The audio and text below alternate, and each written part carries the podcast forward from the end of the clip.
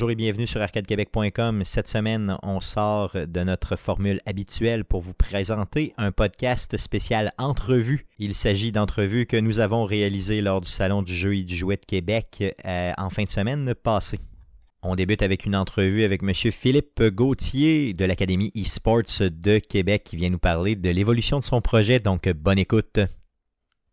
Donc, on est au Salon du jeu et du jouet, en direct du Salon du jeu et du jouet qui a lieu à Exposité, bien sûr. On a la chance aujourd'hui d'être avec euh, Phil de l'Académie euh, e-sports de Québec. Salut Phil, ça va bien? Ça va très bien, vous autres? Yes, super.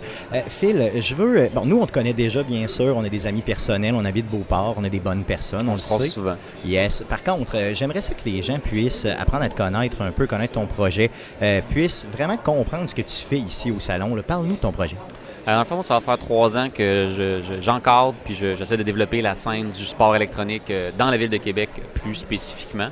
Fait que je suis principalement débuté avec les écoles secondaires, maintenant rendu collégial, puis même bientôt avec euh, la première concentration de sport électronique de la ville de Québec euh, dans l'école l'Académie Sainte-Marie. On va commencer la cohorte à l'automne.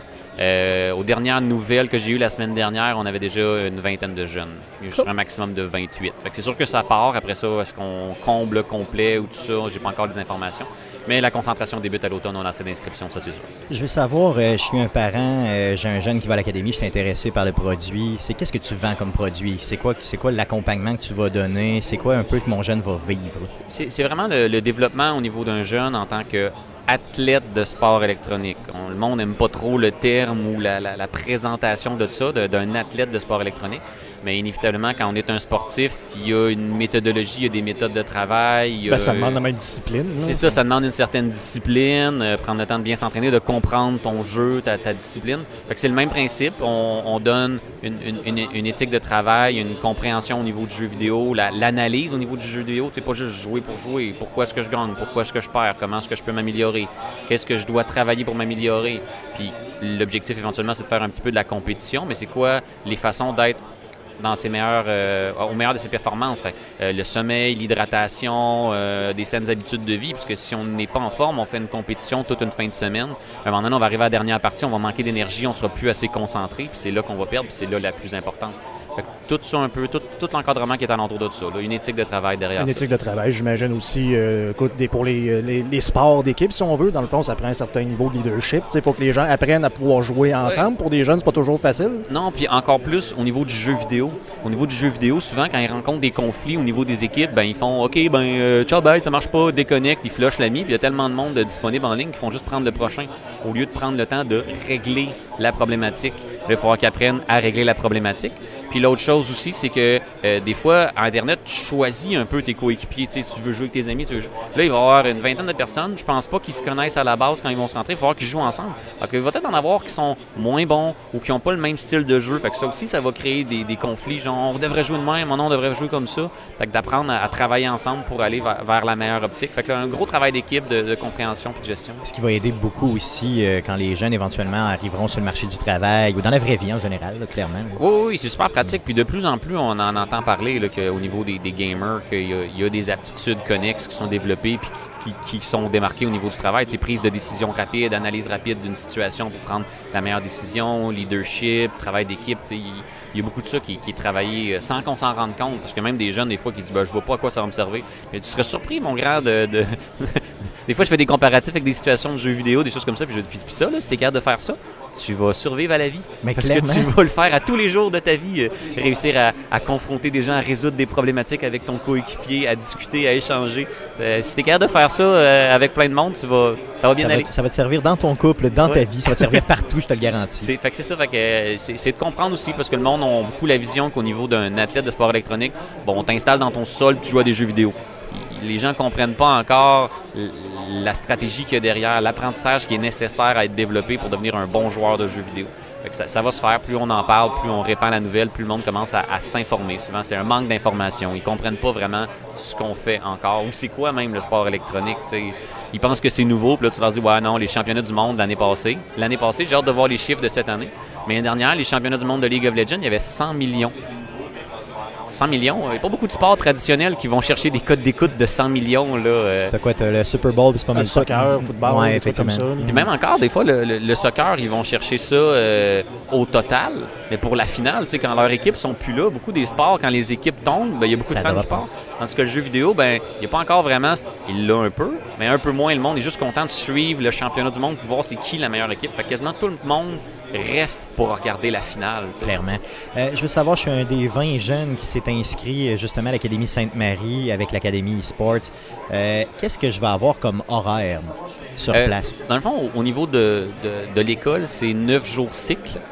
Puis c'est 4 périodes cycle par jour. Une heure, une heure et quart, je pense, la période. là. C'est un- euh, puis dans le fond, sur les 36 périodes, il y a juste 4 périodes qui vont être dédiées au sport électronique, à la concentration. Comme les autres concentrations. Ils ont des concentrations robotiques, ils ont d'autres concentrations à l'académie. C'est vraiment un copier-coller au niveau du, du form- de la formule. Euh, puis en, en grosso modo, il va y avoir un 2 heures de théorie. Apprendre le jeu, des stratégies, ateliers de communication, leadership, plein de différentes théories à apprendre. Après ça, un deux heures de mise en pratique où on va littéralement jouer au jeu pour les appliquer. Puis le jeu qu'on va jouer, ça va être euh, Overwatch. On se concentre sur un jeu. Euh, au niveau de, tu sais, comme à Montréal, on a la, la sport-études à temps plein. Puisque là, c'est vraiment de 1 heure à 5 heures à tous les jours. Euh, donc, euh, on a de la matière pour 5 jeux pendant 200 heures. Puis là, on va avoir au total pour l'année 100 heures. On n'a pas le temps de faire les 5 jeux. là. Fait qu'on va se concentrer sur Overwatch qui ont un peu plus d'aspect de communication puis de travail d'équipe que les autres. Puis on a commencé avec Overwatch aussi parce qu'il y a un petit peu plus d'intérêt vis-à-vis de la clientèle. Fait que commencer un peu plus bonbon. Probablement que l'année prochaine, on va les amener vers un jeu qui les intéresse moins pour dire, ben, des fois aussi, il faut apprendre d'autres choses qui vont t'amener des, a- des aptitudes supplémentaires. Chaque Euh, comment tu réagi à Overwatch 2, euh, l'annonce euh, dernièrement, là, au dernier BlitzCon? Comment tu as réagi à ça? Est-ce que ça t'a hypé ou au contraire, ça t'a- tu t'es dit, ouf, j'ai un méchant défi? là? Pour l'instant, ça me laisse assez indifférent parce que Overwatch 2, c'est euh, une histoire, c'est du PVE, c'est c'est contre l'ordinateur, il n'y a rien de compétitif dans ça. Euh, J'ai plus hâte de voir ce qu'ils vont amener avec Overwatch 2 comme ajustement, parce que tout ce qu'ils vont implanter comme nouvelle interface, euh, toutes ces affaires-là, va être c'est surtout, va être appliqué aussi sur Overwatch 1 des informations que j'ai. Euh, donc, c'est juste comme une mise à jour, un revamp du jeu. J'ai plus hâte de voir ça, ce que ça va donner, parce que moi, c'est vraiment le côté compétitif qui m'intéresse. Le côté PVE, ben, peut-être, s'il n'est pas trop cher, ça reste quand même le fun de travailler de, la cohésion. C'est juste un travail d'équipe contre l'ordinateur, de ne pas être trop fâché contre ah, l'autre adversaire, il a été chanceux. Là, tu sais que c'est juste de travailler en équipe pour battre l'ordinateur. Tu peux juste te fâcher contre toi-même quand tu te bats contre un ordinateur. Fait que euh, ça, peut être le fun, mais ça reste du travail d'équipe. On, verra, mais pour l'instant, je suis assez, euh, assez neutre. Assez neutre. Revenons un petit peu au programme, justement, à l'Académie Sainte-Marie. Je veux savoir comment toi, l'administration, comment vous avez monté les cours? Là, c'est vraiment une question plus d'intérêt personnel là, en tant que formateur. Je veux savoir vraiment comment tu montes les cours. Est-ce que tu as une gang de profs qui t'accompagnent? Est-ce que c'est toi qui donnes les cours? Comment ça fonctionne? Ouais, moi, je vais les donner, parce que c'est moi la, la- la personne responsable qui a l'horaire le plus flexible, capable de me promener au niveau des périodes cycles. C'est ça, c'est la chose qui est le plus euh, désavantagée au niveau du 9 jours cycle. Ce ne sera pas à tous les mardis après-midi. Ça va être une semaine de mardi, l'autre le mercredi, l'autre le jeudi. Fait que ça va tout le temps bouger. Ça, c'est le gros défi qui est le plus compliqué. Euh, sinon, c'est vraiment avec l'Académie de Montréal. Dans le fond, il y a l'Académie Canada qui chapeaute un peu tout ça. Puis eux autres, ils ont du monde à temps plein qui montre au développement du programme. Puis là, il est déjà en application en ce moment à Montréal. Fait qu'ils partent de ce qu'ils préparé, travaillé, testé sur le terrain, puis ils continuent de le peaufiner d'une année à l'autre au niveau du matériel qu'ils ont. Fait que moi, je repars avec ça. Euh, on va travailler ensemble pour m'assurer que j'ai tout le bon bagage, puis les, la, documentation en main. Là, on, la transmet. Mais en même temps, tout ça débute. Fait que je pense pas que personne, même nous autres qui travaillent du monde, on a la vérité infuse au niveau de ah ça, ça va être malade comme formation. Faut falloir le tester sur le terrain. Puis on travaille avec d'autres euh, collaborateurs, des instituts, des, des- des- des psychologues, des choses comme ça pour s'assurer que ce qu'on va faire va être la bonne chose, que, que d'autres mondes, à part nous les gamers qui regardent ça, on veut que tout le monde regarde et donne un peu euh, sa collaboration pour avoir le meilleur produit à On va pouvoir suivre, j'imagine, les jeunes sur des plateformes. ah oui, ben c'est euh, sur Twitch, je sais pas trop si on va s'embarquer là-dedans, mais c'est sûr qu'on va donner des petites nouvelles au niveau de Facebook ou au minimum au niveau des programmes et du développement. Parce que ça a été une des questions qui m'a été le plus posée euh, au niveau des parents, dans les visites de parents à l'école à l'Académie Sainte-Marie. C'est OK, ben, l'école à l'Académie Sainte-Marie, faites juste du secondaire 1 et 2. Qu'est-ce qui va se passer après pour mon jeune qui veut continuer en 3? J'aimerais ça avoir la réponse. Je ne l'ai pas encore. Donc j'espère qu'il va y avoir une suite, c'est évident. Mais pour l'instant, à Québec, on commence avec le, le secondaire 1 2, puis on verra. Mais on, on- on est en développement au niveau de la matière pour en avoir pour les 5 années. Ça, donc l'académie qui était à Beauport, justement. Moi, j'ai fait ce cheminement-là, justement, 1-2 à l'Académie Sainte-Marie, après coup, la Seigneurie euh, 3, 4, 5. Donc, j'imagine que le chemin, un peu pour les suivre, là, ça va être d'aller séduire la, la- la Seigneurie, là, qui est l'école secondaire 3, 4, 5. Probablement, parce que aussi avant, il y avait la polyvalente de Charlebourg qui offrait des sports-études, qui aurait pu être une, une option au niveau sport-études, mais là, ils le font plus. Ils n'ont plus assez de demandes. Que là, la, la seule école qui fait du sport-études au niveau de la commission scolaire de la première seigneurie, ça va être l'école de la seigneurie. Fait que c'est évident. Je fais déjà du parascolaire là-bas, qui a quand même déjà un intérêt puis euh, un contact avec l'école. Mais au niveau d'un sport-études, c'est sûr que c'est un autre lignée. Puis déjà, avec euh, les- ce qu'on a dans les médias en ce moment au niveau du sport électrique, puis le, le choses se promènent, je pense que le monde sont un peu réticents. Ils veulent pas trop se mouiller rapidement. Et je pense qu'ils vont laisser euh, la concentration faire ses débuts, voir les impacts et les retombées que ça a avant de, de- de passer à l'étape suivante. Donc, on félicite un peu l'Académie Sainte-Marie, justement, d'embarquer là-dedans puis d'être capable d'être visionnaire là, dans son approche. Ben, dans le fond, c'est un, un- un gros contact. C'est le directeur euh, de la directeur adjointe de l'Académie Sainte-Marie qui s'appelle euh, M. Gaétan Audet. Euh, lui, dans le fond, c'est le premier qui m'a ouvert une porte au niveau d'une école secondaire il y a trois ans. Fait que lui, à l'époque, était directeur adjoint. jamais été au secondaire avant. Moi, jamais. Mais euh, les- pour mes activités. Puis euh, euh, lui il était directeur adjoint à la Courvilloise.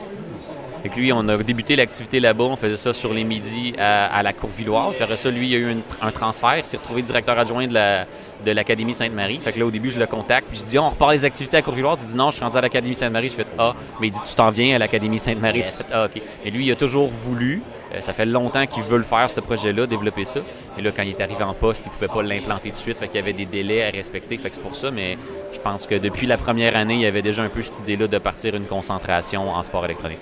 Euh, Merci pour toutes ces infos-là, honnêtement, pour continuer à te suivre. Ben, on se croise tout le temps, anyway. Euh, mais je veux savoir, euh, je sais que tu as vécu une expérience, euh, vraiment une big expérience au niveau de ton projet dernièrement. Donc, euh, les médias plus traditionnels, c'est quoi, c'est Radio-Canada, justement, qui t'a contacté? Ben ouais, ben j'ai eu même l'année dernière, en début d'année, au janvier-février, quand on avait débuté le club compétitif au niveau du Cégep Sainte-Foy. Oui. J'avais eu TVA, Radio-Canada. Ça a été vraiment des, des expériences rapides, le télé. Tu sais, il passe, ça dure à peu près 40 minutes, en bout de ligne, t'es 30 secondes à la TV, même Oh, pas. oui. Mais j'avais passé un peu par là au niveau de la télé. Puis là, avec la concentration, j'ai refait euh, des entrevues au niveau du journal. J'ai eu Radio-Canada rapide au niveau de la télé, puis j'ai eu une entrevue radio. C'est plus l'entrevue radio qui m'avait surpris parce que la, la personne m'avait contacté, puis là, je savais que c'était tout relié à Radio-Canada parce que j'avais fait un article à télé, puis là, il y avait quelqu'un d'autre pour un, une entrevue. Fait que là, j'étais là, OK, parfait. Fait que là, il me dit, tu vas venir. Euh... Il dit, on fait ça au téléphone? Ben, je dis, ben, moi, je peux me déplacer. Si vous voulez. Ah, c'est toujours mis en studio, viens à telle heure, là. OK. Je me pointe, j'étais en salle d'attente, j'attends. Elle dit, parfait, vous pouvez transférer. Puis là, je suis derrière la vitrine, je vois ça. Puis là, je les regarde, est-ce que je vais être live? Elle dit, oui, oui. Ah, ah. Je ne m'avais pas vraiment dit, c'était comme, viens, on va faire une entrevue. Je savais pas si ça allait être enregistré ou live, j'avais pas vraiment de détails. Là, j'étais derrière la vitrine, puis là, je vais-tu être live? Oui, oui, t'es là, de 10-15 minutes. Ah! Oh yeah! Bon, une chance que tu as du verbe un peu puis que tu pas trop peur. Euh, Je Ben- veux savoir, que, ça ressemble à quoi un vrai studio euh, de, de- de- de radio? Ouais, c'est c'est pas si pire que ça, je te dirais. À part que faudrait que tu transformes ta chambre en, en salle de réalisateur avec une, une vitrée. euh, Une vitre entre les deux. Une vitre entre les deux. À part de ça, ça ressemble assez à, à- à votre espace. C'est juste un peu plus espacé puis tout mieux coordonné au niveau du filage. Mais je me suis pas senti trop euh, dépaysé. Là, euh, si tu fais un commentaire au niveau du filage, c'est Jeff qui va pleurer. Là. Dans le fond, j'espère qu'il nous écoute pas. Non, je niaise. Il fait une excellente job étant donné les- l'espace que vous avez, On les a restrictions. un budget limité. Oui, oui, c'est Effectivement. ça. Euh, comment tu as aimé cette expérience-là? Est-ce que le fait de justement faire un peu euh, des, des- des petits médias comme nous, ça t'a aidé à, à avoir un peu plus de confiance quand tu es passé dans ces gros médias? Ah oui, complètement. Puis aussi, ben, inévitablement, en ce moment, le sport électronique, on en parle de plus en plus, mais pour l'instant, ça reste toujours un peu les mêmes questions. J'avais un de mes collègues, quand je me suis fait euh, mitrailler sur mon téléphone pour les entrevues, journal, la TV, puis toutes ces affaires-là, puis il dit ah, « Il te fournissent-tu les questions d'avance? » Je dis « Non. » Mais c'est pas mal tout le temps même où ça revient. Fait que là, mon discours commence à être bien rodé, puis à, à comprendre vers quel chemin aller pour mieux répondre à la question, puis prendre son temps. Aussi, des fois, on est stressé, on veut répondre rapidement, mais il faut prendre son temps quand on Respirer, c'est ça. Respirer, exactement. Mais non, ça, ça, ça a vraiment bien été. C'était super le fun avec euh, Guillaume Dumas, si je me trompe Oui, pas. oui, bien sûr, oui. Guillaume Dumas, justement.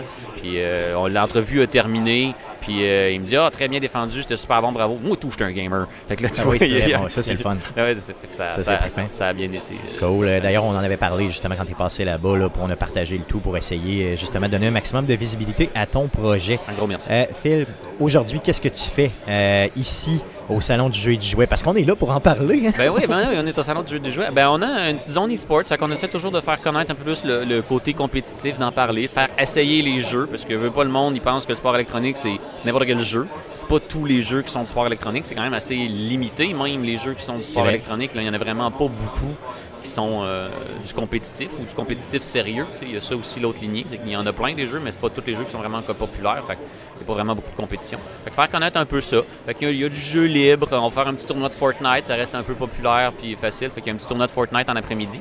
Puis euh, autant le samedi que le dimanche en fin de journée, euh, on a des jeunes invités autant collégiales que secondaires qui vont venir faire un match. Fait qu'il y a le circuit compétitif de la Ligue Cyber Espoir qu'on appelle, qui est le circuit compétitif inter-secondaire ou intercollégial. Fait que le samedi après-midi, c'est des jeunes de l'Académie Sainte-Marie, justement. On a 12 jeunes de l'Académie Sainte-Marie parce qu'il y a assez de jeunes. Fait qu'ils vont faire un petit match-up de Overwatch. Puis dimanche, en fin de journée, ça va être le cégep de Sainte-Foy euh, et contre le cégep de Limoilou à League of Legends. Il va y avoir un petit affrontement de ces deux si équipes. Je suis, chez nous, euh, je suis chez nous présentement, je nous écoute sur Twitch ou sur Facebook Live. Euh, j'ai des enfants, je suis un jeune, n'importe quoi, ok. Puis ça me tente de venir jouer sur tes ordinateurs qui sont des bombes pour jouer. Est-ce que je peux le faire? C'est possible de le faire Oui, c'est libre. C'est du jeu libre en ce moment. C'est sûr que quand on arrive dans les matchs d'exhibition en fin de journée ou bien le tournoi Fortnite, il y a une partie des ordinateurs qui vont être monopolisés pour ça. Mais on a, on a 12 ordinateurs de disponibles. Fait que moi, vraiment qu'il y a des espaces de libre, on pourrait être des comptes. On a quand une certaine limite on prête beaucoup de comptes pour pouvoir essayer les jeux comme Overwatch, League of Legends, Fortnite, Hearthstone. Euh, puis en il y a les nouveaux modes comme à Hearthstone de Battleground, de Teamfight Tactique de League of Legends commence à être populaire. Fait qu'on peut tous venir essayer ça. Puis on peut être là aussi, on a du monde sur place. Ben nous, on, est, on reste des j'ai tendance à dire pro, mais on n'est pas encore au stade de pro. Des, des coachs, des coachs, des, coachs, des, coachs gros fans de, de, gaming. Fait que s'il y en a qui veulent aussi apprendre ces jeux-là juste ou s'améliorer un petit peu, ben on est là pour ça aussi. Il faut venir nous faire signe puis nous le demander parce qu'il y en a aussi qui n'aiment pas ça, se faire coacher. fait qu'on n'ira pas coacher tout le monde. Euh, on, ne rentrera pas dans la bulle de tout le monde. Donc vous avez l'opportunité euh, de n'importe peu importe votre âge de venir premièrement essayer des jeux. Euh, toi tu charges rien pour ça. Là, non, non, non, il faut rentrer au salon. Ça même le tournoi de Fortnite dans lequel il y a des certificats cadeaux euh, d'offert gratuité quand informatique. Euh, ça coûte rien. On peut juste venir s'inscrire puis participer, puis c'est là pour ça. Cool, parfait. Garde, euh, merci Phil, honnêtement. J'apprécie vraiment, vraiment que tu prennes du temps pour nous autres, que tu nous invites aussi, parce que c'est toi qui nous as invités avec, bien sûr, euh, le salon, là, ici sur place pour venir faire un live. On apprécie énormément. Ça me fait toujours On invite, bien sûr, les gens à venir voir ton kiosque et surtout à venir au salon. Donc, euh, on vous met en pause quelques minutes et on revient avec d'autres entrevues. Merci Phil. Un gros merci à vous autres, les gars. On continue avec une entrevue avec Monsieur Vincent Tassin, alias l'Astaroth QC sur Twitch. Euh, Monsieur Tassin est un pro gamer de Tetris. Écoutez son histoire, vous allez capoter. Surtout si vous aimez Tetris comme moi, j'ai adoré cette entrevue. Euh, donc, bonne écoute. Et on est live. Rebienvenue sur arcadequebec.com euh, en direct du Salon du jeu et du jouet Expo Cité euh, pour toute la fin de semaine. on a une deuxième entrevue à vous proposer aujourd'hui. Donc, on a gamé un petit peu. On alterne vraiment entre entrevues, euh, gaming, entrevue gaming. Une deuxième entrevue aujourd'hui, euh, on reçoit le Vincent Tassin, euh, alias l'Astaroth sur l'Astaroth QC pardon, sur Twitch. bienvenue Vincent chez Arcade Québec. Merci beaucoup, merci de nous accueillir. Vincent, tu es connu pour plein de choses, bien sûr, pour beaucoup de tes talents, mais tu es connu surtout pour jouer à ben, être un très gros pro gamer là, au niveau du jeu que j'adore, qui est Tetris un petit jeu que personne connaît. J'aimerais ça que tu puisses me parler un peu de ton expérience de pro gamer au niveau de Tetris. Ouais, en fait, moi je joue à Tetris. Euh, j'ai commencé à jouer à Tetris en 89 ou 90 sur Game Boy. Donc ça trahit ton âge. Ouais, ouais, je suis un peu vieux, mais euh, j'avais fait des compétitions à l'époque avec le câble Link sur les Game Boy où on pouvait jouer en 1 contre 1, donc quand j'habitais encore en Belgique. J'avais fait des compétitions de Tetris et puis euh, quand les nouveaux jeux Tetris sont sortis avec les nouvelles règles, les genres de choses, avec le fait de pouvoir garder une pièce sur le côté, avoir euh, des, les pièces qui étaient moins aléatoires et ce genre de choses, j'ai un petit peu décroché. Et euh, il y a quelques années, en fait il y a deux ans, euh, Twitch a mis en valeur, euh, pas Twitch, YouTube a mis en valeur le championnat du monde de Tetris qui se passait sur la console NES aux États-Unis. Et en voyant ça, ça m'a tellement donné le, goût de rejouer à Tetris, de retrouver un Tetris qui ressemblait avec les mêmes règles que l'original sur, sur Game Boy. Mais en même temps, ils sont sortis en même temps, donc, donc voilà. Et donc depuis, maintenant, je suis je suis redevenu vraiment intense en jouant à Tetris et euh, je dois être pas mal dans les 100 meilleurs joueurs du monde maintenant. Euh, il y a 72 joueurs qui ont réussi à faire un max-out sur NES euh, présentement.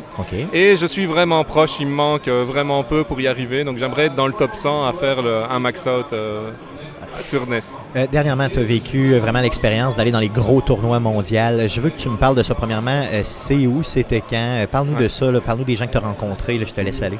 Alors le, le tournoi de, de Tetris, donc le CTWC, le classique Tetris World Championship, il se passe depuis 10 ans. C'était la dixième édition cette année. Ça se passe pratiquement toujours à Portland, en Oregon, aux États-Unis.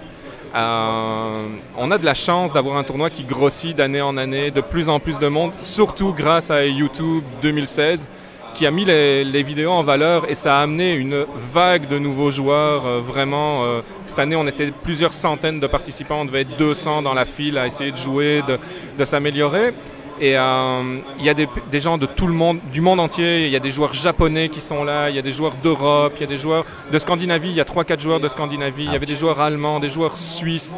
Euh, il y avait un Belge qui était là. Moi qui suis belge mais qui vis au Canada depuis longtemps, euh, j'ai rencontré un compatriote belge là-bas qui faisait participer au tournoi de Tetris. C'est vraiment devenu mondial et le niveau a tellement grimpé au cours des trois dernières années, c'est vraiment fou. Et l'année dernière, il y a un jeune garçon de 17 ans qui a gagné le, championnat du monde en battant euh, le, le GOAT, le, le meilleur joueur de tous les temps, Jonas Newbar. Il l'a battu en arrivant, c'était sa première participation et euh, depuis sa victoire l'année dernière, le nombre de jeunes qui sont en dessous de 20 ans, qui sont tous des hyper tapeurs, des gens qui font du speedrun, ils sont arrivés sur la scène et ils ont balayé tous les anciens qui sont là, donc je me considère comme un ancien pas mal, Euh, même si c'était ma première participation, mais le, hyper tapping pour Nest Tetris est vraiment vraiment fort, donc euh, la scène a vraiment évolué en deux ans, c'est vraiment fou. Euh, bien sûr, l'intérêt des gens, dans le fond, il y a eu un regain au niveau de l'intérêt du jeu, mais je veux est-ce que tu vois une différence vraiment en termes de style de jeu des plus jeunes qui viennent d'arriver versus les plus, entre guillemets, âgés qui y jouent? Mais en fait, euh, ce qu'il faut savoir avec le NES Tetris, c'est qu'il y a deux manières de jouer. La, la première, c'est de taper pour gérer les directions. Donc on tape des petits coups et on fait bouger la pièce. Donc là où les hyper tapeurs sont vraiment forts, ils peuvent bouger une pièce très rapidement d'un côté. Mais tous les anciens joueurs jouent avec ce qu'on appelle le DAS, le Delayed Auto Shift. C'est-à-dire que c'est un peu comme quand on presse une touche sur un ordi. Si on laisse son doigt appuyé sur la touche, ça fait une lettre, puis après un certain temps, ça, ça remet la lettre plusieurs oui, fois. ok. Eh bien, à Tetris, c'est pareil. Quand on appuie vers la gauche, la pièce se déplace tout de suite vers la gauche d'une case. Et puis après, après un certain délai qui est 16 frames, elle se déplace d'une autre pièce. Et puis on appelle le- ce délai de 16 frames, ça permet de charger le DAS, donc le delay d'autoshift. Et puis après, elle se déplace toutes les 6 frames. Mais dès qu'on change de direction, on perd cette charge de DAS, ce qui fait que les pièces se déplacent beaucoup moins vite dans l'autre sens. Le seul moyen de garder cette, cette charge, c'est de changer entre le moment où une pièce se lock sur le bas de l'écran et où la nouvelle apparaît. C'est un sixième de seconde. Aïe, aïe, OK. Donc tu dois, pendant ce sixième de seconde-là, si tu dois changer de direction, c'est à ce moment-là qu'il faut le faire. Et donc la plupart des anciens joueurs jouent avec cette technique-là, qui est le DAS, qui est il faut prévoir vraiment à l'avance. Et la nouvelle génération joue beaucoup en hyper tapant. C'est vraiment des, des machines, ils tiennent leur contrôleur de manière complètement bizarre, euh, à l'envers. ils- Mais ils arrivent à faire des choses que les anciens joueurs n'arrivent pas à faire. Déplacer des pièces à des hauteurs qui sont complètement ridicules. Surtout quand, pour les gens qui connaissent, jouer à partir du niveau 19 à Tetris sur NES, la plupart des gens meurent tout simplement sûr, parce que sûr. ça devient ultra rapide. Et on a des joueurs maintenant comme Joseph Sali, qui est le double champion du monde présentement, qui est capable de jouer après ce qu'on appelle le kill screen, le level 29, qui est censé être injouable depuis 10 ans. Lui, en deux ans, il a déjà fait 40 lignes dans ce level-là. Aïe, aïe. C'est juste malade, en fait. Il- ça amène une nouvelle, force et euh, clairement, je pense que dans 3-4 ans, il n'y aura que des hyper tapeurs au championnat du monde. Il y a encore de la place pour les joueurs d'As qui peuvent encore faire des gros scores, qui peuvent encore avoir des bonnes moyennes de 600, 700 000 par game. Mais les hyper tapeurs, comme Joseph, ils tournent parfois à 800, 900. euh, on a Korean, qui est un joueur japonais, qui a réussi euh, deux fois déjà 5 games de suite à 1.1 million. Aïe, aïe, OK. Oui, c'est- des tapeurs, mais qui sont complètement forts. là. Il tape fort, comme Ouais, on dit. tu tapes Yes. surtout vite. Yes, on a Tony dans le chat qui euh, demande si tu connais Wumbo. Est-ce que tu en penses? Donc, apparemment que ce serait un dieu de Tetris. euh, donc, Ouais. je connais pas les joueurs de- du tout. Mais, là, mais- euh, Wombo, c'est, si, si c'est la personne que je pense, c'est quelqu'un qui joue sur ce qu'on appelle le guideline Tetris, donc sur les Tetris plus modernes, avec le, le Seven Bags, avec euh, le fait de pouvoir hold une piste, de pouvoir jouer. euh, la, nouvelle, la nouvelle façon de jouer à Tetris qui est guideline, comme ils l'ont appelé, c'est vraiment, il y a des règles très fixes. C'est-à-dire que sur NES, c'est un vrai random. Il y a des fois, tu vas pas avoir de long bar pendant 50, 60, 70 pièces, 80 pièces. J'ai déjà vu quelqu'un pendant 92 pièces ne pas avoir une seule langue barre. Aïe aïe. Donc, il y a une variance. là. Oui, il y a une variance. Tandis qu'avec le nouveau Tetris, euh, les pièces sont mises dans un sac. Donc les 7 pièces différentes, il y a 7 pièces différentes à Tetris, sont mises dans un sac et on te les donne de manière aléatoire. Mais ça veut dire que si tu reçois une, une barre en première pièce de ton sac, et puis une barre entre dernière pièce de ton sac suivant, il se passe jamais que 13 ou 14 pièces. Euh, aussi, sur NES Tetris, les pièces se loquent dès qu'elles touchent le sol ou presque. Tandis que sur le nouveau Tetris, sur le guideline, quand une pièce tombe, elle peut encore être bougée de gauche à droite. Oui, c'est vrai, oui. Mais maintenant, la vitesse de, de descente est beaucoup plus rapide sur le nouveau Tetris. Mais tu compenses par le fait que tu puisses déplacer une fois qu'elle a touché le sol. Il y a aussi beaucoup de nouvelles, de nouveautés comme les spins, les T-spin, les T-spin double, T-spin triple qui existent sur le guideline Tetris, qui n'existent pas vraiment sur le NES Tetris. Il y a moyen de faire un T-spin à tous les niveaux, que ce soit même au 18, au 19, euh, même au 29 pour euh, les vraiment pros, ils y arrivent à le faire. Mais ça te permet pas de faire des. Tu peux pas faire un triple T-spin comme tu peux faire, genre par exemple sur le guideline ou de ce genre de choses. Euh, quand tu fais, quand tu nettoies ton écran complètement dans le guideline, ça amène, si tu joues en un contre un, ça amène beaucoup de lignes de l'autre côté, ça amène du score aussi. Le Game Boy et la NES, c'était vraiment la base. C'était vraiment le jeu de base. C'était les pièces arrivent, sont vraiment presque aléatoires, on va dire, parce que l'aléatoire du Game Boy est un peu discutable, Oh oui, mais euh, mais bon, euh, c'est vraiment du technique là, mais il y a des pièces qui tombent genre 6-7% plus souvent que d'autres pièces, donc c'est pas vraiment aléatoire. Mais euh, non, mais c'est mais ce qui se rapproche le plus de l'alé- l'aléatoire, justement, par rapport. Et oui, on s'est tombé du. L'aléatoire. L'aléatoire, justement, là, au niveau de l'informatique en général. Ouais, ah ouais, tout à fait, ouais. Mais euh, non, c'est euh, les, les joueurs de- de- du nouveau Tetris sont ultra impressionnants. Euh, Il y a Green Tea qui a joué beaucoup à Tetris Effect qui est sorti sur PlayStation en VR, qui a battu pas mal, presque tous les records au début. Il a vraiment, vraiment une machine de guerre. Mais c'est, il est, c'est une machine sur n'importe quel Tetris. Euh, pendant le championnat du monde, après le, le- le tournoi, on a fait une sorte de petite soirée after party avec tous les joueurs. Il était là et ils ont joué sur Super NES au Tetris Super NES en 1v1. Et euh, Green Tea a gagné 16 games d'affilée contre pas mal tous les meilleurs joueurs du monde Ok, qui aïe, étaient aïe. là. là. C'est une vraie machine de Donc, guerre. off record, c'était une machine. là, Ouais, ouais, ça. c'est- ouais. Euh, justement, revenons à l'événement. Je veux savoir, euh, bon, là, tu nous as parlé déjà de quelques joueurs que tu as rencontrés qui sont des, des- des- des gens très, très connus dans l'industrie. Euh, Parle-nous un peu des rencontres que tu as faites, des grosses rencontres que tu as faites. Et tu en as fait une, tu me l'as dit tantôt, je te le dis, je suis excité. Ah ouais, non, c'était vraiment fou. On a eu la chance d'avoir Alexei Pajitnov, le créateur de Tetris. Malade. J'espère que tu t'es jamais relavé la main. Malheureusement, j'ai dû là, mais euh, non, euh, c'était la deuxième fois, d'après ce que j'ai entendu, qu'il venait aux États-Unis. Euh, là, il venait fêter le dixième tournoi, la dixième année du tournoi de Tetris. Un monsieur tellement gentil, tellement sympathique, tellement disponible, c'était vraiment incroyable. J'ai eu la chance de le croiser le samedi, euh, alors qu'il se promenait dans le salon, dans la convention, comme tout le monde. Il était là, il faisait le tour, Wow. il testait des jeux en rétro gaming, il était là, et il y avait plein de gens le reconnaissaient même pas, il était juste là. Alors que pour nous, joueurs de Tetris, c'était juste la légende complète. euh. Et donc j'ai eu la chance de prendre une petite photo avec lui et je lui ai demandé de signer ma cartouche euh, NES Tetris. Donc j'ai une cartouche maintenant NES Tetris signée par le créateur du jeu. Wow. C'est genre mon, euh, mon Juste- objet fétiche à la maison. euh. Juste. Wow. Le précieux. Ok, en dans le or. fond, là, je ne veux jamais que tu me donnes ton adresse, ok? Car je vais, je, je je te le dis, je m'en vais te la voler, c'est garanti. Out, c'est juste malade, c'est juste fou.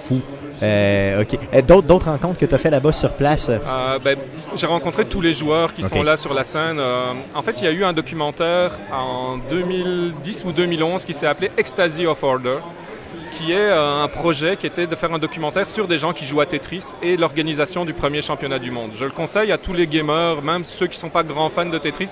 Moi, ma blonde, qui n'est pas une grande fan de Tetris, a adoré le documentaire justement parce que c'est on voit plein de gens, on apprend à faire connaissance et on voit les, les originaux euh, qui ont vraiment été là, les premiers participants du tournoi. C'est bien monté en plus comme documentaire, donc euh, c'est l'occasion de voir des gens que j'avais vus à la télé plusieurs fois et, euh, toute la communauté du gaming. Le rétro gaming en général, la communauté est vraiment sympa, mais la communauté de Tetris, j'ai trouvé ça super ouvert. Même Jonas Neubauer, qui a été sept fois champion, qui est clairement le GOAT, il a inspiré tous les joueurs qui jouent maintenant au Tetris classique parce qu'il joue vraiment, il a, il a amené une manière de jouer avec des spins, des choses qui sont, que personne n'avait jamais vues. Et lui, qui est probablement le gars le plus connu, qui sur Twitch a des, des centaines, des milliers d'abonnés, il arrive dans la salle, tout le monde lui dit bonjour, il signe des autographes, il, parle. Je veux dire, j'ai fait la file à côté de lui, on a parlé, il m'a présenté sa maman. À un certain moment, j'avais mon Ah fils en ligne. Mon fils me dit Est-ce que Jonas est là? Je dis Ben oui, il est à côté de moi. Il a pris mon fils au téléphone, il a parlé avec mon fils pendant trois minutes au téléphone. C'est une communauté tellement ouverte où il n'y a pas d'ego en fait. Tout le monde est là pour avoir du fun et adore Tetris et c'est vraiment cool. Ah, c'est- si c'était comme ça partout, ce serait merveilleux seulement. Ouais, il y, a- il y a certains jeux plus modernes où c'est plus dur, euh, c'est un peu plus toxique, mais dans, dans Tetris, on n'a pas. Merveilleux. Cool. Euh, Est-ce que tu y retournes l'année prochaine? Euh, oui, je- je- mon, mon objectif maintenant, le premier, c'est de faire un max out. Donc d'arriver à faire le 999 999. Je suis vraiment proche, euh, mes games se rapprochent de plus en plus, donc ça c'est mon objectif numéro un. Et le deuxième, c'est d'être plus consistant, de faire des 700, 800, 850 de manière vraiment régulière, parce que la qualification au championnat de Tetris, c'est une heure. On a une heure pour se qualifier, et il faut faire une grosse game pendant cette heure-là. Donc il faut être le plus régulier possible pour sortir des games. Cette année, le cut-off était à 771 000 points. OK. Euh, 600, euh, 671 000 et j'ai fait 652. Ah, Donc j'étais littéralement à un Tetris de la phase finale. Et, euh, mais l'année dernière, l'année prochaine, probablement que le cutoff va être à 720, 750, clairement, avec les nouveaux joueurs qui arrivent, les gens qui Ça progressent. augmente, ouais. Ouais, le niveau augmente chaque année, c'est vraiment fou. Parle-nous de ton entraînement un peu. Ben, euh, c'est la question que je voulais poser parce que euh, Ouais. Phil, tantôt, il est venu nous jaser puis il disait, tu sais, justement, quand tu joues en équipe, les jeunes doivent apprendre à avoir une certaine éthique et à se pratiquer. J'imagine que tu n'as pas le choix, là, tu vas faire Ben- tes, tes- tes max out. Là. En fait, je suis, je suis coach dans l'école de fil aussi Ah, d'accord, pour, bon. pour Overwatch. Euh, mais euh, Overwatch est mon jeu actuel, je dire, où je joue beaucoup.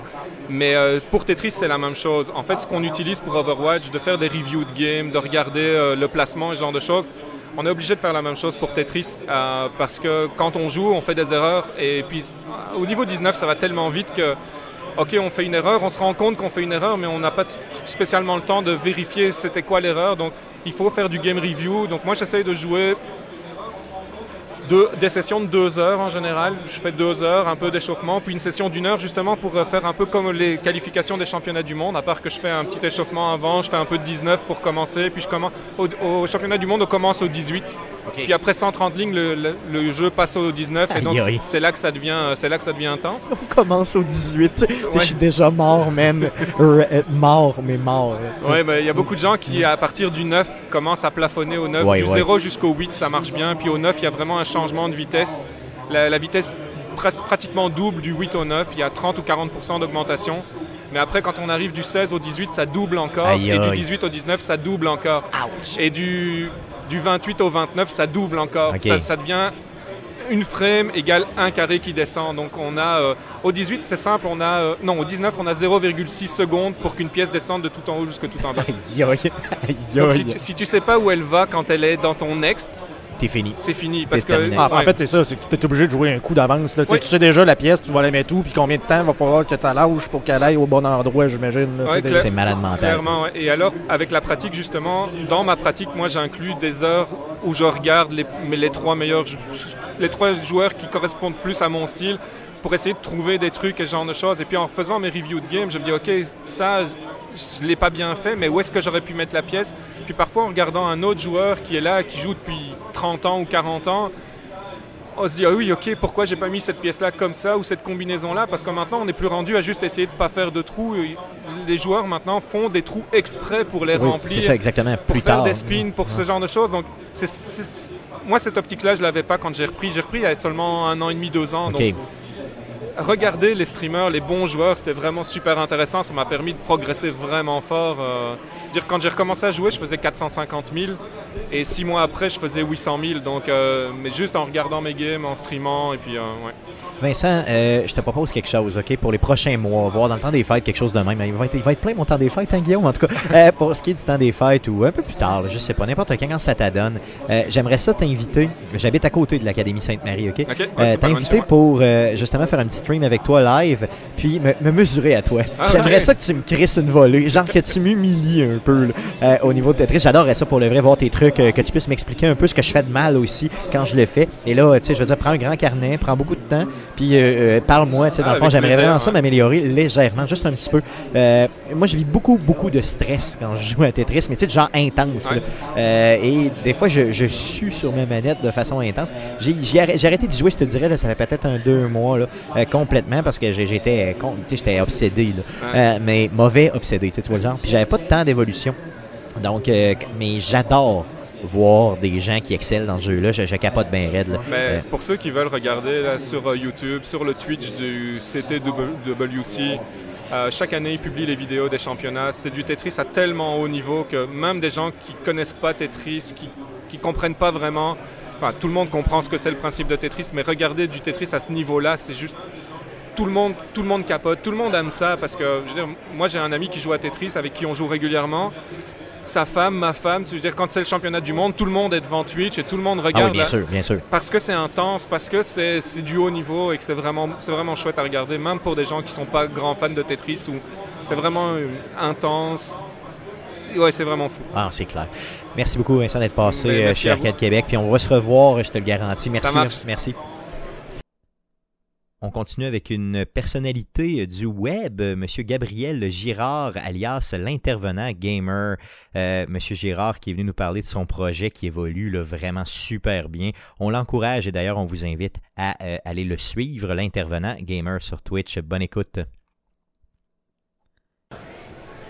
Re-bienvenue sur Arcade Québec, euh, live sur Twitch et bien sûr sur Facebook. euh, Et live, surtout, euh, en direct du Salon du jeu et du jouet de Québec à Exposité.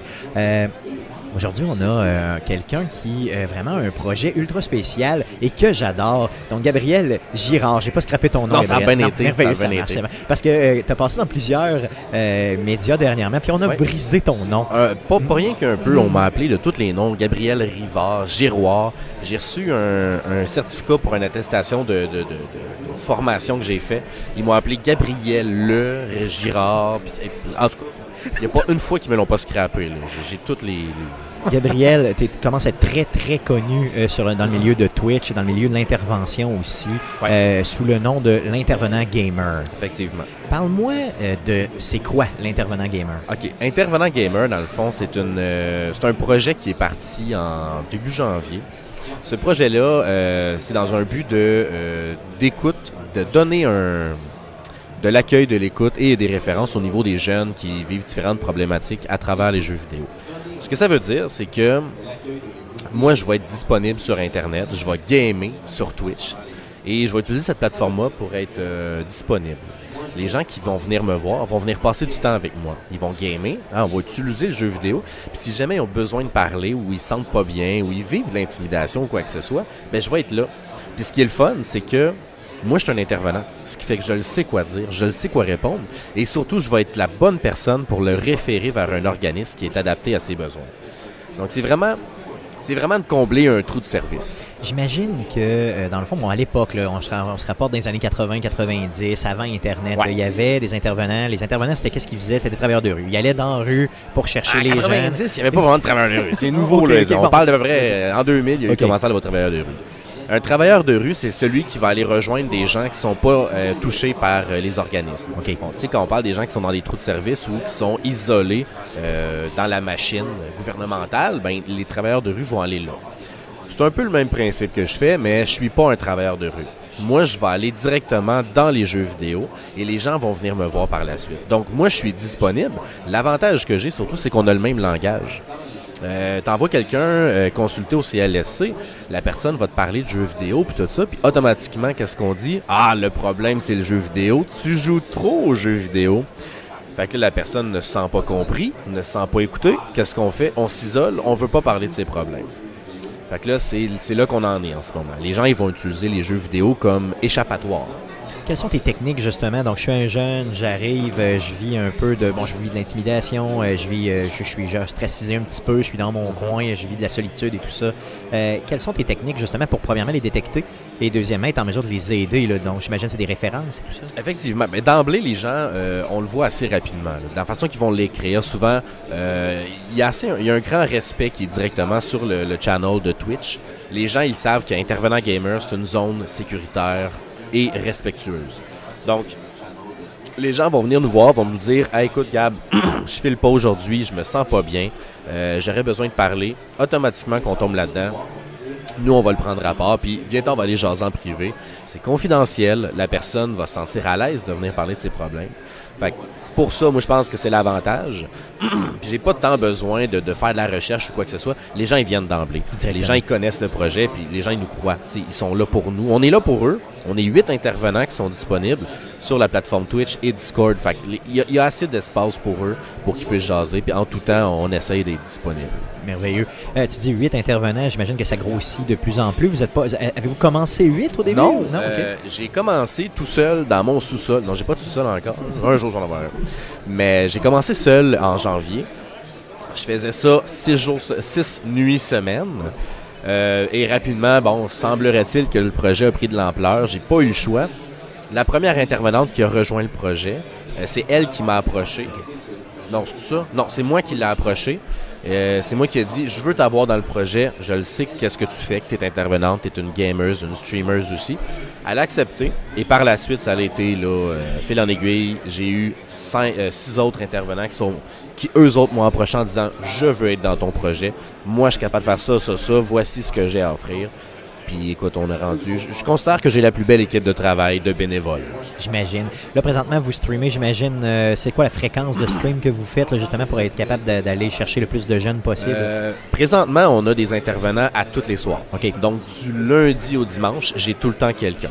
Euh, le lundi, c'est Son Odin, qui est un partenaire Twitch euh, dans le coin de la BTB.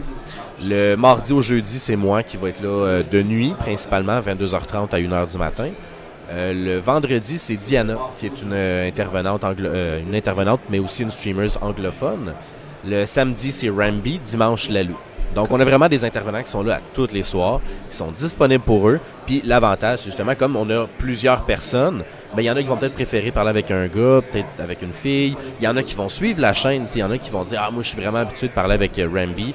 Ben, je vais aller voir Rambi quand j'ai des problèmes. Donc, on a vraiment des gens qui vont suivre les intervenants. J'imagine qu'au niveau du jeu, le lâchons un peu l'intervention, puis allons-y, Ouais. jeu, euh, quel type de jeu vous présentez? De tout. Est-ce qu'il y en a qui Euh, sont plus propices, justement, à Ben, faire c'est sûr qu'il y en gens? a. C'est sûr que les jeux solo sont plus propices pour dire je vais faire pause puis on va aller. Par contre, le but c'est pas de juste faire des jeux solo. On va faire beaucoup de jeux en multiplayer pour leur permettre de, de- de jouer avec eux. OK, oui, c'est sais, on va jouer à Rocket League, puis venez-vous en guys, embarquez dans le game, on va avoir du fun, on va rire. Euh, Overwatch, on essaie des workshops ces temps-ci, on a vraiment beaucoup de plaisir à, à- à les essayer parce qu'on rit. Ça permet d'avoir un petit moment qui est relaxant, ça permet un, un moment où on change les idées, tu sais. Ça leur donne ce moment-là pour la soirée. Euh, par contre, c'est ça, je fais pas n'importe quoi. Je vais pas, euh, je suis pas le genre de personne à jouer à Fortnite, ça m'intéresse pas malheureusement. On est, on est plusieurs comme ça. Euh, ouais. Mais je vais jouer à du Overwatch sans problème. Puis je pense que je suis le seul au Québec qui va streamer du Adibou. J'ai comme pogné un, un fixe là-dessus. Puis Adibou, c'est mon jeu d'enfance. C'est le premier jeu que j'ai joué dans ma vie. Moi, je suis né en 92. Le jeu est sorti en 95. Fait que pour moi, ça a été mon premier jeu. Et euh, les, les gens qui vont venir me regarder jouer à ça, ils sont comme à quoi tu joues? C'est ça. Puis je suis comme, ben, je joue à Dibou. Puis ils sont comme, c'est quoi? Puis je suis comme, pardon? tu sais, là, je suis quasiment offusqué parce qu'ils connaissent pas mon jeu d'enfance. Ben là, je vais, je vais t'offusquer, puis je sais pas c'est quoi. Hein? je fais semblant depuis tantôt. Mais là, à Dibou! Honnêtement, il va falloir que tu m'e- m'expliques. Euh, je Ok, sais pas, ben, Guillaume, est-ce que tu peux. Est-ce que tu connais? aucune idée. T'as aucune idée Ben, non les plus. gars, vous Bon, là, regarde, niaisez, là, là. tu viens de, là, tu viens de nous, euh, tu nous as cassé en deux, je veux dire. C'est pas comme si on connaissait un petit peu le jeu vidéo. là.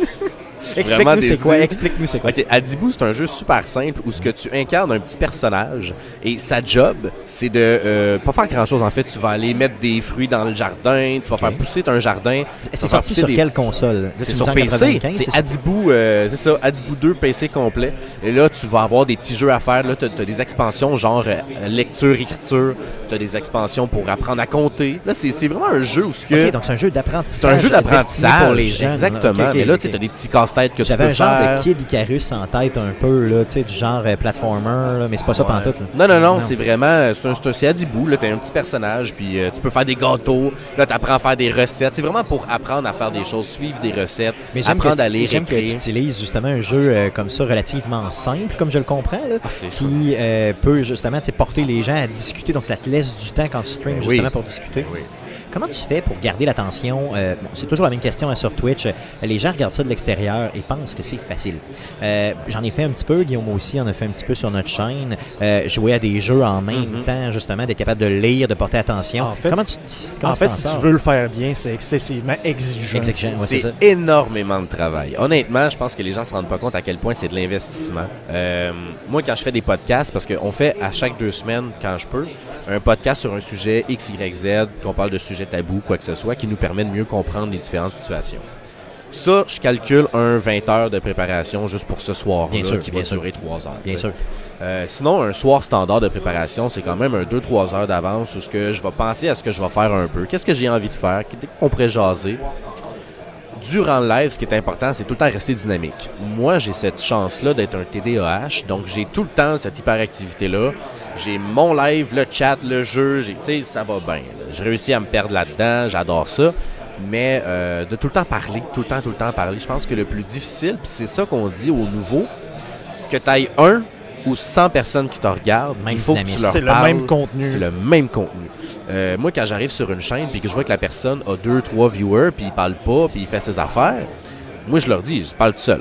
Parle tout seul. Exactement. Reste chez vos games tout seul. C'est ça. Game tout seul. Parle. Fais, dis tout ce que tu fais. Donne des trucs. Donne des... Imagine-toi qu'il y a 1000 personnes, là, puis t'es en- tu fais un one-man show en avant. Exactement, c'est carrément La ça. seule différence, c'est que quand tu vas en avoir 1000, c'est que tu liras plus le chat parce que tu verras pas ce qui se passe. C'est la seule grosse différence. Moi, ce que je suggère aux gens, c'est d'avoir du plaisir de un. Euh, vois pas le succès comme étant euh, je vais recevoir de l'argent. Si c'est ça qui t'attend, tu vas être déçu, tu vas investir de l'argent puis tu, tu- tu vas, tu vas revendre ça. Euh, quand tu vas être sur Twitch, l'important, comme j'ai dit, c'est d'être dynamique.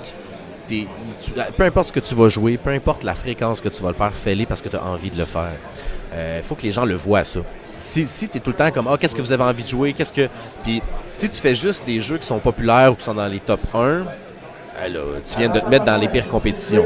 tu t'es vraiment mieux de faire ce que toi t'as envie. Les gens vont venir voir le, streamer parce qu'il est, intéressant à regarder. Tu si, si t'es quelqu'un de, de, comique, utilise cet aspect-là. Moi, j'adore faire des blagues, j'adore rigoler avec les gens. On a des insides avec les viewers. Puis surtout, prendre le temps de remercier chaque viewer tout le Yes, temps. Euh, j'en ai une, euh, je, je, je pense, euh, je leur trouve des petits noms. J'en ai une qui s'appelle Nebel, son, son nom Twitch, puis à chaque fois c'est Salut ma belle Nebel, comment ça va? C'est tout le temps des petites affaires comme ça Ouais, c'est ça. qui fait que les gens sont comme Ah, tu sais, je me sens interpellé, je me, cette personne-là a pris le temps de me, me- me dire bonjour, puis ça, je pense que c'est vraiment important. Puis Et moi, ce que j'aime, dans le fond, dans ce que tu fais, surtout, c'est que oui, tu es entertainant, toute la chaîne est entertainante en général, les gens sont vraiment là, tu, tu vois que vous avez du plaisir à le faire, mais que vous avez une chose de plus, c'est vraiment la sensibilité d'aller chercher, justement, d'aller déceler un peu ce qui se passe, avec d'avoir une relation un peu plus particulière avec les viewers. Ça, c'est quelque chose là, qui est excessivement dur à faire. Je veux dire, rester à l'écoute, je veux dire, en, en termes d'attention partagée, là, je veux dire, euh, globalement. C'est pas évident parce que, oui, je, je, je travaille avec des gens qui ont différentes problématiques. Les gens qui vont venir sur ma chaîne vivent des problématiques, vivent l'intimidation, ils vont vivre des problèmes familiaux, euh, ils vont, euh, il y en a qui vont avoir des pensées suicidaires. Tu sais, c'est jamais des choses qui sont évidentes. Chaque personne qui vient sur mon live a une souffrance. Ce qui est important, c'est de les considérer comme des êtres humains avant tout. Quand je parle d'accueil, d'écoute, peu importe la personne, peu importe ce que tu as fait, je vais te donner du temps, je vais te donner de l'amour s'il faut, je vais être là. Tu sais, je vais vraiment, tu vas être important pour moi. Puis c'est tout le temps de rester alerte. Je pense que c'est ça qui est vraiment important, puis c'est d'être- de rester ouvert d'esprit. Et ça demande un effort quand même plus important que ce que les gens pourraient penser. Oui, honnêtement, tu sais, les gens qui. des fois, j'en parle, puis j'ai pas de stress, mais quelqu'un qui fait juste streamer, finit sa soirée, puis dit Ah, je t'ai épuisé, ben, je viens pas me le demander. là. Moi, j'ai le cerveau en compote à chaque fin de soirée. je travaille mon 40 heures semaine comme intervenant, puis j'en fais 35 heures semaine comme intervenant gamer de nuit. Fait que moi, mon sommeil. euh, Il j'en existe parle, pas trop, trop, là, ça. c'est Ça ça. fait longtemps que moi, le sommeil, on est séparés. Là. Puis la- le sommeil a remporté la maison cette fois-ci. Clairement, c'est sûr. Fait que, Euh, je veux savoir, euh, je veux te suivre. euh, je te connaissais pas, mettons, avant d'écouter l'entrevue présentement. euh, je veux te suivre. Parle-nous de tes réseaux sociaux, parle-nous de la chaîne. Ouais, euh, ben on a un site internet, c'est euh, www.intervenantgamer.com. Euh, de là, tu vas avoir accès à toutes nos données. On a, euh, c'est quoi le projet, on a fait des, podcasts, bon, tu vas les retrouver là. Tu vas retrouver nos entrevues. De là, tu peux aller voir notre Twitter, c'est Intervenant Gamer ou Intervenant G, le petit nom. Oui, là, là, oui. Euh, sinon, on a euh, Facebook, c'est Gabriel Intervenant. Mais sinon, notre principal euh, outil qu'on utilise, c'est la plateforme Twitch. Donc, euh, www.twitch.tv barre oblique intervenantgamer.com. Cool, super. Regarde, euh, c'est la première fois que tu passes chez Arcade Québec, mais c'est pas la dernière, OK? Ben, écoute, Parce que si plaisir. euh, tu veux pas repasser, ben, je vais t'obliger à repasser. Non, mais moi, je suis tout le temps, ben, moi, je suis tout le temps pour. J'aime ça, j'aime ça aller voir les gens. J'aime ça être dans des entrevues. J'aime ça qu'on parle de différents sujets. Oui, puis en même temps, juste euh, mentionner que je vois qu'il y a un beau bouton pour faire un don, donc j'invite les gens euh, Oui. à, à participer pour la cause, dans le fond, c'est important. Ouais. Ben, ce qu'il faut comprendre, c'est que en ce moment, c'est pas un travail. Donc, tout l'argent qui est ramassé pour la chaîne est réutilisé pour les intervenants. Ce que ça veut dire, c'est que, exemple, en fin de semaine, j'ai une intervenante qui, elle, euh, représente la chaîne à Montréal. On va payer son gaz, on va payer son déplacement pour que les gens le fassent bénévolement. Donc, on n'est tous pas payés quand on fait ça. Chaque intervenant qui est sur ma chaîne le fait de façon bénévole et c'est notre façon de les remercier, c'est en payant, exemple, les certaines dépenses quand ils vont aller dans des événements pour nous représenter. Ce qui est tout à fait louable. Brian, merci beaucoup pour ton temps. On va te revoir chez. Arcade Québec. Puis, tu es disponible justement au kiosque ici. Oui, je vais être dans la zone jeux vidéo toute la fin de semaine. Là, peut-être après-midi, on va faire un petit live, puis demain, toute la journée, on va être en direct aussi. Merveilleux, ça marche. Donc, passez le voir et, et bien sûr, euh, continuer à avoir du plaisir ici au salon. Merci. Oui. On continue avec une quatrième entrevue, cette fois-ci avec Monsieur Marc Dégagné de M2 Gaming, les gens d'M2 Gaming qui étaient sur place au salon, qui avaient une super, mais vraiment un super setup sur place. Euh, donc, Monsieur Marc Dégagné de M2 Gaming. Bonne écoute. Re-bienvenue sur arcadequebec.com, live du Salon du jeu et du jouet de euh, Québec, qui a lieu toute la fin de semaine. D'ailleurs, on vous invite à venir euh, gamer avec nous, euh, venir voir les différents exposants. D'ailleurs, sur le plancher, on a rencontré nul autre que Marc Desgagnés de M2 Gaming. Salut, Salut, beau bonhomme. ça va bien toi? Les beaux bonhommes, devrais-je dire. Yes, Oui, ça va, vous autres? yes, ça va pas pire. Yes. Hey, euh, je veux savoir, euh, vous êtes ici comme tête d'affiche, justement, Ben oui, au Salon toi. du jeu et du jouet. Ben Parle-moi un peu là, des activités que vous avez organisées. J'ai vu que vous étiez euh, vraiment bien installé. Ben, beau setup où on présente euh, des jeux vidéo, et évidemment, parce que c'est le point, euh, on dirait, central de M2 Gaming, hein, évidemment. Euh, là, on a des tournois organisés, de NHL 20, de toutes sortes de choses comme ça qu'on présente sur le grand écran. On a aussi des exclusivités un peu. On a Star Wars de nouveau euh, que tout le monde attendait, qu'on présentait aussi sur le grand écran pendant que les tournois sont pas en ligne. Qui a eu de très bonnes critiques d'ailleurs. D'ailleurs, exactement. Puis là, ben, on présente aussi d'autres jeux. Les nouveaux, év- évidemment, le nouveau Pokémon. Puis on a d'autres trucs aussi à faire essayer aux gens aussi qui viennent sur nos kiosques. Puis on a un petit stand où on présente un peu le format des vidéos qu'on fait chez nous, des critiques de jeux, des émissions qu'on a, des trucs comme ça. Donc, vous avez quoi à peu près? J'ai vu à peu près quoi? 6 écrans, 7 écrans? On a 8 écrans, Huit 9 écrans? avec le gros écran. Fait que Ok. c'est quand même, euh, c'est quand même pas, euh, pas 8, ce que je dis là. 1, 2, 3, 4, 5 avec le, le petit moniteur, 6 avec le gros. Merveilleux. Donc, euh, je suis là au salon. Euh, bon, j'ai payé mon entrée, bien sûr. Je viens vous voir. C'est complètement gratuit pour jouer à tous ces jeux-là. là. Oui, exactement. Yes, cool. Ça coûte rien. Puis en plus, vous avez l'opportunité de jaser avec ces beaux malls-là Ben de M2 Gaming. Mais Ah. Mesdames, garochez-vous. arrêtez donc, arrêtez donc. Mais en plus de ça, ce qui est le fun, c'est ceux qui viennent participer au tournoi qu'on a de différents jeux. Va en avoir pour plusieurs jeux. Euh, ils peuvent s'inscrire. Quand ils s'inscrivent aussi, ben là, on fait vraiment le tournoi. Puis le tournoi va donner euh, le, le gagnant, évidemment, au bout de la ligne, va avoir un prix, un prix qui va être remis, qui est en collaboration avec nos amis de Zone Tronic. Fait que ça, c'est le fun. Des, certi- des certificats cadeaux de 25 mais c'est quand même le fun quand tu t'en vas magasiner tes jeux, oui, tu ben payes oui. moins cher. Hein? Yes, payer moins cher, c'est toujours bien. Ah oui. Tu parles au plus cheap de la planète ici, ça c'est sûr. Hey, euh, je veux savoir, pour ceux qui connaissent pas euh, M2 Gaming, si vous êtes, mettons, un gamer, vous voulez euh, entendre parler de jeux vidéo, parle-moi d'M2 Gaming, parle-moi de ton équipe et puis du produit que vous offrez là, pratiquement quotidiennement. Ben, quasiment quotidiennement. Yes. Euh, mettons qu'on est comme tout le monde, c'est pas notre job principal, hein, comme beaucoup de médias comme le nôtre. Puis d'ailleurs, oui, on est un média. On a fait euh, M2 Gaming comme étant un média de gaming. Euh, chez nous, comme j'aime le dire, ben, ça a été créé, euh, vois-tu, le 15 janvier prochain, ça va faire six ans qu'on est euh, actif. Euh, ce qui est quand même jeune, mais ça va quand même bien. Euh, non, c'est quand fun. même très- non, c'est un projet rare, mature. C'est un Non, projet mais je mature. regarde d'autres amis, des gens de Game Focus, des trucs comme ça, eux autres qui ont quand même beaucoup plus euh, d'années de- de- d'expérience derrière la cravate. Des Denis Talbot aussi, qui font Bien un sûr. peu le même genre de, de ce qu'on fait chez nous. Fait que chez nous, la base, c'était ça. On a créé ça, euh, moi et mon partenaire Martin Grondin, en partant, parce qu'on jasait tout le temps le jeu vidéo dans notre... euh, quand on se rencontrait chez lui ou chez moi, puis à un moment donné, on a- on a décidé de partager cette passion-là à d'autres gamers comme plusieurs personnes, comme vous autres, comme nous. Puis leur parler des jeux en leur disant, ben écoute, euh, ces jeux-là, quand vous êtes sur le point de vouloir dépenser des gros sous pour euh, acheter ça, ça vaut-tu la peine ou non? Fait que nous autres, notre approche chez M2 Gaming, ben, on a une approche qui est très, très friendly au niveau de la famille.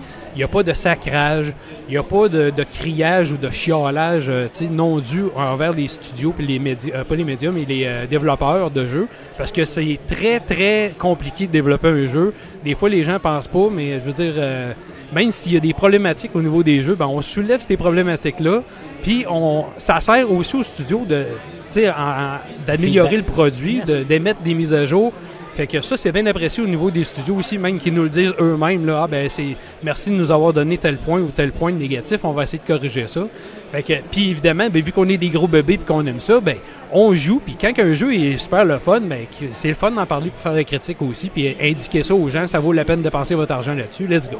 Donc, vous, avez, vous faites des euh, reviews euh, vidéo, bien sûr, sur YouTube, sur votre page. Vous faites aussi un podcast euh, qui a commencé quand même relativement dernièrement. Ben, le podcast, en fait, de la manière c'est né. À un moment donné, on a fait un podcast qui était de format vidéo. puis cette vidéo-là, on avait appelé ça le recap. Parce que ce qu'on faisait, c'est qu'on parlait plutôt de ce qu'on avait fait le dernier mois ou la dernière semaine. Puis là, ben, on discutait des, actualités un peu plus jeux vidéo at large et non pas juste des critiques de jeux qu'on faisait. Euh, ce format-là, ça devenait un peu trop exigeant parce que, comme je te disais tantôt, c'est pas notre job principal. On a tous des travails où, où on travaille 40-50 heures par semaine. C'est une passion, c'est un hobby. Euh, donc, euh, faire ce format-là, c'était trop compliqué de mettre tout le monde ensemble en même temps. Donc, euh, on a décidé de laisser tomber. Puis là, on a ramené un peu plus un format, qui est un nouveau format qu'on fait une fois de temps en temps, qu'on a appelé le Blabla Royal. J'adore le nom d'ailleurs. un nom, j'adore ça. C'est ben, très, très actuel. J'adore Oui, c'est tiré un peu de d'autres choses. On ne va pas piquer d'idées à personne, mais on a basé ça sur d'autres choses. Puis là, ben, on a amené ça, puis on reçoit des gens, ben, peut-être comme toi, tu vas venir faire un tour à un moment donné. J'aimerais bien ça, oui. Ton, ton, partner va venir faire un tour. Euh, puis euh, il y a Steve euh, du salon gaming de Monsieur Smith qui vient faire son tour une fois de temps en temps aussi. Puis ça, ben, ça permet, au lieu de le faire en format vide, videcast ou podcast, ben, c'est plus en format préenregistré. Après ça, je fais un montage, puis on présente ça. Ça nous permet d'écourter ça un peu, puis de faire un peu plus de montage, puis de présenter ça sous format vidéo. Vous le faites avec quoi, ou deux semaines à peu près? Ben, il n'y a pas de, y a pas de plage horaire fréquente déjà établie. Ça, ça vient quand, quand ça donne. Puis quand les sujets sont le fun à aborder aussi. Merveilleux, ça marche. D'ailleurs, j'ai écouté puis j'adore la formule. Euh, je veux que tu me parles un peu de ton équipe, donc les gens qui sont présents ici euh, avec toi aujourd'hui, qu'on peut rencontrer sur place. Bien évidemment, euh, Martin Grondin qui n'est pas ici aujourd'hui parce qu'il y a une autre entreprise lui à s'occuper puis il ne pouvait pas être là. puis moi, on est les fondateurs. Euh, c'est joint à nous beaucoup de gens au cours de, l'histoire, la courte histoire d'M2 Gaming. Mais là, présentement, on a Patrick euh, Tremblay qui est là. Pat qui est très actif sur nos réseaux sociaux, qui est une euh, grosse pierre angulaire aussi d'M2 Gaming, du succès. Pat travaille d'arrache-pied à faire plein de partenariats, va chercher plein de choses. Ça, c'est vraiment un de nos gros coups de pouce, nos gros helpers. C'est comme la troisième patte, si tu veux, d'M2 Gaming. Euh, ensuite de ça, ben, son frère, qui est Jacques Moisin, qui est avec nous aujourd'hui, qui vient donner un coup de main aussi. Jacques s'est joint à nous, fait peut-être un petit peu moins longtemps, mais Jacques est super bon, super passionné, fait qu'on aime ça aussi. Puis là, ben, à travers ça, ben, il y a d'autres gens euh, qui sont en arrière, qu'on voit un petit peu moins, qui, ont joint l'équipe, que je vais laisser euh, pour l'instant de côté. mais ben, je parle de Daniel Carosella, qui est à Montréal, qui n'est pas à Québec avec nous. Mais Daniel, qui est un, un gars, ça fait longtemps qu'il est dans l'industrie, qui a travaillé chez Hard Gamer, qui a travaillé pour plusieurs autres affaires de gars, qui travaille, qui écrit sur Branchez-vous. Donc, euh, lui, nous fait des critiques aussi maintenant avec nous de façon assez régulière. Super apprécié, Daniel. C'est un super bon, super bon Jack, puis super un gars euh, consciencieux au niveau de ses analyses super. Euh, je veux, euh, c'est la première fois, disons, que j'entends parler d'M2 Gaming aujourd'hui. J'écoute live, euh, je, suis, au salon là, et je veux vous connaître plus. Parle-nous de tes réseaux sociaux, parle-nous des pages, justement, des plateformes de diffusion que vous avez. Ben, en partant, pour la façon la plus simple, c'est évidemment le site web qui est le www.m2gaming.ca. Bien important, pas le .com, on a le .ca. donc là-dessus, bien évidemment, vous allez avoir accès à peu près à tout ce qu'on fait de format vidéo, mais il y a une petite partie écrite aussi. Euh, à la naissance d'M2 Gaming, tout notre contenu, toutes nos critiques étaient sous forme euh, vraiment écrite. Euh, ça s'est transposé en format vidéo au cours des années. Maintenant, 90% du contenu est vidéo. Mais même sur le site, on a une petite portion écrite sur le site, justement. donc, comme je dis, sur format vidéo, bien évidemment, si vous tapez sur YouTube, c'est M2 Gaming Canada. très important, puisque plusieurs autres M2 Gaming qui existent, malheureusement. Euh, je dis malheureusement pour nous autres. Euh, donc, vous allez trouver ça assez facilement. Euh, vous allez sur la chaîne, vous vous abonner. Encore là, vous allez avoir accès à tout le contenu qu'on a, tous les types de vidéos, autant des critiques, des découvertes, les émissions Blabla Royal comme on présentait tout le temps. On fait des entrevues avec les gens des studios, comme on était dernièrement rencontrer les gens de chez Binox pour discuter du nouveau Call of Duty. C'était super, super apprécié, super plaisant. On fait ça avec plusieurs studios quand on est capable. Puis ça encourage aussi notre entreprise puis notre, notre industrie locale du jeu vidéo qui est effervescente. Il y a beaucoup, beaucoup, beaucoup de studios ici à Québec, puis vraiment, ça leur donne un coup de main. Puis nous autres, en même temps, c'est un plaisir pour nous autres. Yes, clairement. Donc, un contenu qui est euh, ultra intéressant, qui est d'une qualité exemplaire. J'invite les gens, bien sûr, à y aller. Vous avez aussi, bien sûr, la fameuse page Facebook. Hein, Et eh oui, important. Et eh oui, ça, Donc, c'est euh, moi, je vous suis beaucoup plus par là, dans le fond, ce qui est, puis vous, vous publiez régulièrement. Euh, j'adore ça, j'adore les petits clins d'œil. Il y a ça, il y a le Twitter, évidemment. Oui. C'est pour ceux qui sont plus Twitter, je suis plus Facebook, c'est ça. Donc, merci Marc d'être passé. Avec plaisir, bien sûr. Puis attendez-vous à revoir, à le re-revoir chez Arcade Québec dans les prochaines semaines. C'est pas mal garanti. Merci beaucoup. Plaisir, les gars. Merci de m'avoir reçu. Merci. Cool. Donc, on va prendre une petite pause. Oui, mais Euh, Stéphane, peut-être oui, répondre. Il y a quelqu'un Oui, dans le chat qui nous demande de juste résumer parce qu'ils n'ont aucune idée de c'est quoi Arcade Québec. C'est vrai? euh, Ah Peut-être ouais. juste le dire, un podcast. Bien euh, sûr. Donc, un podcast sur le jeu vidéo. À toutes les semaines, on enregistre le mardi soir. Euh, c'est, dans le fond, tout ce que vous avez à faire, c'est aller sur facebook.com slash arcade québec ou sur chaque Twitter. semaine. Yes, à chaque semaine. Et on est là, puis on podcast, on parle de jeux vidéo. C'est ça? Des On gars professionnels. On tente de l'être au Ben non, maximum. arrêtez d'or. On tente de Trop de l'être. modestie. Yes. Donc, à toutes, toutes, toutes les semaines, si tu aimes le jeu vidéo, ben viens nous voir. Cool. Donc, Yes. euh, on vous revient dans les prochaines minutes avec d'autres entrevues. Merci. On continue avec une cinquième entrevue, cette fois-ci avec M. Maël Prigent, capitaine de l'équipe d'Overwatch pour le programme scolaire de, du cégep pardon, de Limoilou. Euh, il nous parle du programme, donc c'est vraiment intéressant. Donc, bonne écoute. Rebienvenue sur arcadequebec.com, votre podcast hebdomadaire sur le jeu vidéo. Arcade Québec, bien sûr, qui est un podcast. Donc, allez voir ça, arcadequebec.com. On enregistre à toutes, toutes, toutes les semaines. Euh, on parle de jeux vidéo pour vous. Euh, vous pouvez nous trouver, bien sûr, sur Facebook. Donc, facebook.com slash arcade Québec. On est aujourd'hui live sur Facebook et sur Twitch en direct du Salon du jeu et du jouet exposité ici à Québec. Et euh, on reçoit euh, un gamer, un gamer étudiant, c'est ça, donc Maël Prigent. J'espère que je détruis pas trop ton nom. Non, non, c'est correct, c'est correct. Merci C'est beaucoup, ça. les gars, de m'accueillir. Euh, c'est très apprécié là, de votre part. Là. Cool. Euh, Maël, on s'est rencontrés tantôt. euh, Justement, tu fais partie de l'équipe euh, de- des exposants là, ici. Et tu es un étudiant, mais qui s'est spécialisé dans un programme au niveau gaming au cégep de Limoilou. C'est bien ça? Oui, c'est ça. Parfait. Je voulais saisir l'opportunité un peu pour faire de la promotion au niveau de ce fameux programme-là qui est à Limoilou. J'aimerais que tu puisses m'en parler. Ben, en fait, là, euh, ça commence que c'est un nouveau programme qui est arrivé à Limoilou, qui était déjà implanté euh, dans les écoles euh, comme Sainte-Foy l'année passée. Mais en fait, ce que ça, de quoi ça parle, c'est qu'on a plusieurs jeux qui sont disponibles. Alors, on a Overwatch, League of Legends, Hearthstone et Rocket League qui sont les quatre jeux qui sont disponibles au eSports à Québec. OK? Ce, que, ce que ça comprend, c'est qu'on a des matchs contre d'autres cégeps. En fait, nous, euh, moi, je fais partie euh, de l'équipe d'Overwatch, je suis le capitaine. Puis, euh, en fait, c'est qu'à chaque mercredi, on va jouer contre d'autres cégeps. Donc, on va jouer contre le cégep de Sherbrooke, le cégep de Sainte-Foy, cégep de. Tous, les cégeps qui ont le e-sports dans leur école, puis qui sont dans notre catégorie, parce que les catégories se divisent en C, B et A, tout dépendamment du niveau. Euh, puis on va jouer contre eux à ce moment-là. Cool. Euh, je veux savoir qu'est-ce qui t'a amené justement à choisir cette spécialisation-là à l'école? Qu'est-ce qui fait que tu t'es dit, yes, premièrement, je vais m'orienter vers le gaming puis vers Overwatch en particulier? Ben, en fait, euh, je jouais beaucoup déjà à, à ce moment-là. Puis je cherchais comme une façon de m'améliorer au jeu parce que c'est un jeu qui, qui me passionne. Puis, tu sais, il faut vraiment que le jeu te passionne pour vouloir t'évoluer, tout ça. Puis je me suis dit, regarde, si tu veux t'augmenter, le e-sport, c'est une bonne façon. On a des pratiques les mardis, jeudis. Euh, c'est d'une durée de 3 heures chaque. Puis à ce moment-là, ce qu'on fait, c'est qu'on regarde des tactiques, on pratique la communication, euh, on check les stratégies qui peuvent être possibles.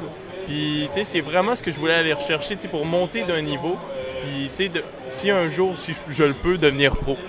En tant que capitaine, que- qu'est-ce qui fait que tu deviens capitaine dans une zone scolaire comme ça? Je veux dire, est-ce que c'est les autres qui te nomment capitaine? Est-ce que c'est l'école qui te nomme capitaine? Est-ce que c'est toi qui t'auto-déclares capitaine? En fait, Comment ça euh, fonctionne? Je suis une personne assez extravertie, je te dirais. Fait que, quand je suis arrivé, je me suis déjà pas mal implanté. Euh, mais c'est pas mal l'équipe. tu sais, On a décidé ça au début. Euh, fait que, moi, j'étais comme facile à communiquer avec tout le monde, créer des liens.